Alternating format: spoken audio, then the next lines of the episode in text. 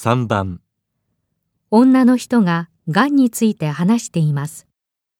昔は、がんになったらイコール死んでしまうというイメージが強かったので、本人にその病名を知らせないことも多かったようですが、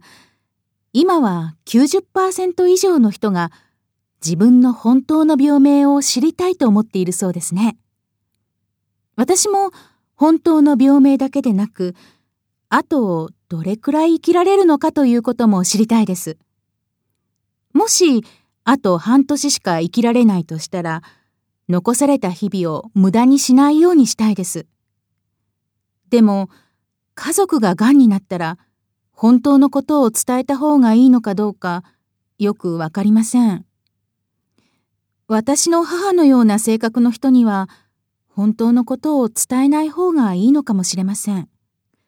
もし自分が癌であるということを知ったら、母はショックで何もできなくなってしまうと思います。女の人はがんについてどう思っていますか？1自分ががんになったら本当の病名を知りたい。2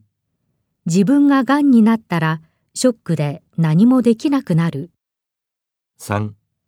家族ががんになったら毎日を無駄にしないで生きてほしい。4家族ががんになったら本当のことを伝える。